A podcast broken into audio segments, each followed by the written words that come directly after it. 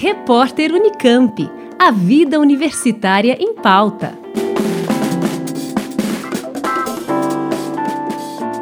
Gerontofobia, telemedicina, infodemia, pós-verdade, negacionismo. São termos que passaram a integrar o vocabulário ortográfico da língua portuguesa, registro oficial das palavras elaborado pela Academia Brasileira de Letras. Mil palavras novas foram inseridas nesta sexta edição, que conta agora com 382 mil verbetes.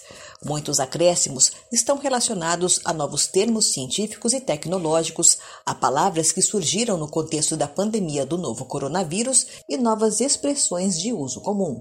O vocabulário ortográfico da língua portuguesa está em constante atualização, como explica o professor Evanildo Bechara, presidente da Comissão de Lexicologia e Lexicografia da Academia Brasileira de Letras. O registro da expressão ou das expressões novas é o resultado da vivência de uma língua. Então, esse registro aparece, esse registro é transmitido pela imprensa falada e escrita e domina o resto dos falantes dessa língua.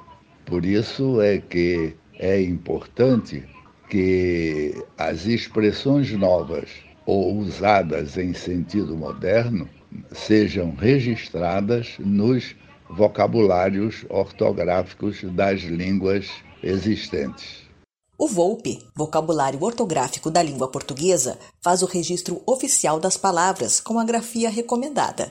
Não é um dicionário, mas é base para a formação da maioria deles. A última atualização foi em 2009 e foi preciso revisar a obra para incluir palavras que passaram a fazer parte do cotidiano da língua, além de estrangeirismos como lockdown, emoji e home office.